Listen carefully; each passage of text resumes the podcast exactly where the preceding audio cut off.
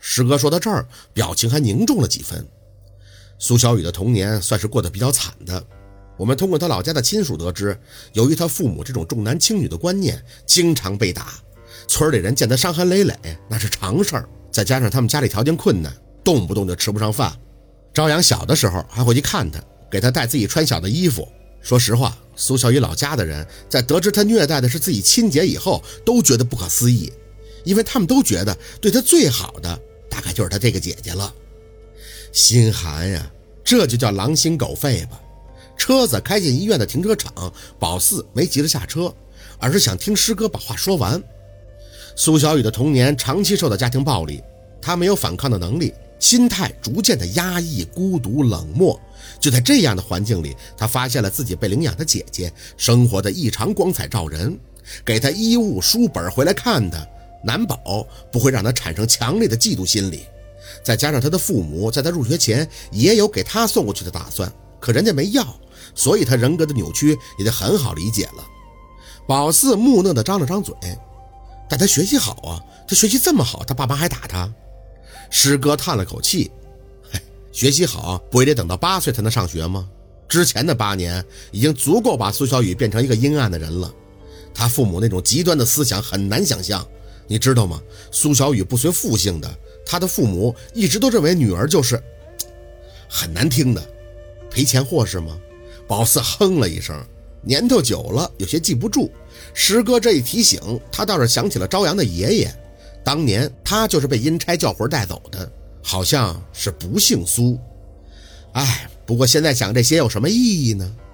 苏小雨入学以后，成绩就开始名列前茅，可是他的父母却不同意他一直念书，家里困难，初一就逼着他辍学。还是他的大姨夫劝解他的父母，并且出了些钱，让他能一路念到了高中。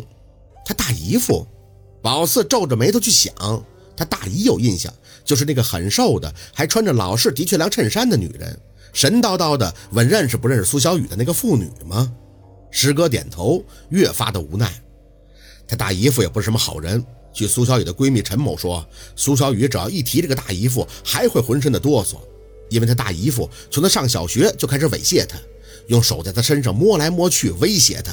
如果他告诉了家里人，那他连上学的机会都没有了。他是他的恩人，只不过就是摸摸他，没他，苏小雨就只能出去打工了。宝四转脸看向师哥，那他大姨夫现在在哪儿啊？在安远那边监狱坐牢了。师哥应了一声。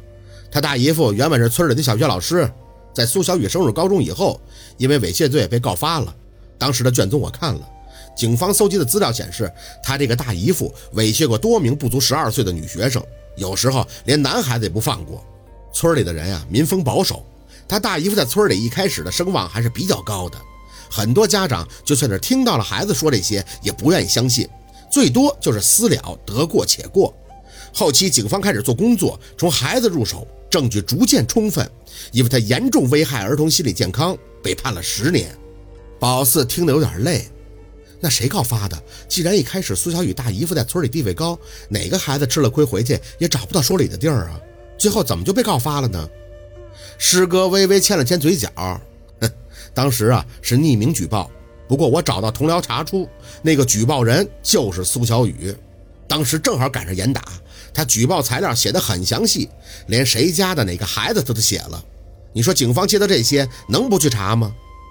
苏小雨不是没钱念书吗？他不是靠这个大姨夫才能念完高中吗？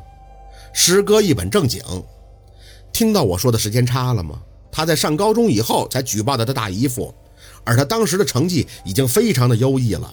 他家里不让他念，连县里的学校领导都上门去做工作，甚至教他的老师都集体为他募捐学费和生活费。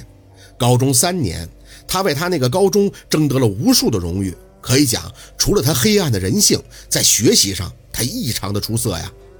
宝四抽了口凉气，狠呀！苏小雨还真是能卧薪尝胆。师哥满眼明了的看着宝四，这苏小雨高明之处在于啊，他善于利用时机。举报材料年年都有一堆，不是每一件都能引起警方的重视。而在当时，恰巧全国出了个猥亵幼童的男老师，闹得很大，国家呢也在抓紧这方面的问题。他这手材料递的是刚刚好。说着，他还沉了口气。虽然他是为社会铲除了这个毒瘤，但我不得不想，这种人是有多可怕呀！由此可见，他内心的阴冷。说真的，我们这行遇见作案变态的犯人太多了，但是苏小雨却是我历年来见过最极端、最可恨的一个。小薛，你知道那句话吧？可怜之人，宝四也应了一声，哼，必有可恨之处。师哥笑了笑，呵呵，他可不是一般的狠。我们联系到了他的父母，结果发现他的父母现在都重病在身，血癌。究其病因是长期接触化学品的结果，可是他们都不知道是什么化学品，连同他那个大姨现在都是一样白血病。他们就算是再愚昧无知，听了医生的话，也觉得这事儿跟苏小雨脱不了干系，所以一直在找他。再加上看到他有钱，就追着他讨说法，要钱得治病啊！他妈妈的，宝四骂人都不会了，难怪他大姨一嘴一个小贱蹄子的叫他。这苏小雨是准备把自己身边不爽的人给涂干净了再出国呀！操！所有的事儿一闹清楚，宝四还挺服他的。一个人变态到这份上，那也不容易。要不是我们逮捕了苏小雨，他们家里人除了干闹还没办法呢，没有证据啊。哎，这个家庭环境，我得到的思考就是孩子的身心健康一定要好好培养，不然那就是恶魔呀。师哥各种感触的做着总结性陈词，看着宝四长吐着口气笑笑。哎，这案子算是我加入刑警大队以后接手的最大的一起了。还挺有成就感的，不过我知道这成就感是你给我的呀。宝四默默的让自己先把这番话给消化干净了，过了一会儿才不谦虚的朝着师哥笑了笑。你知我知就好了，回头记着把那奖金私下给我，也算是我没白给你出力。再说呢，我还得谢谢你，我是一点都不想上镜的，要不是你打好招呼，不是我。师哥瞄了一眼宝四的方向盘，这车是谁送你的吗？宝四愣了一下，怎么扯这儿来了？啊，是我男朋友的。师哥点了一下头，陆佩是吗？有些惊讶。你认识？能在滨城横着走的这号人物，我只是知道，哪能认识啊？师哥抿了一下嘴唇，看着宝四。前段时间大林找我喝酒，他喝多了，说了一些你的事儿。他说对你啊，不是一天两天的了，跟你一起长大，一直把你放在心里。他说他知道你心里有个人，只是没有想到那个人会是个有势力的。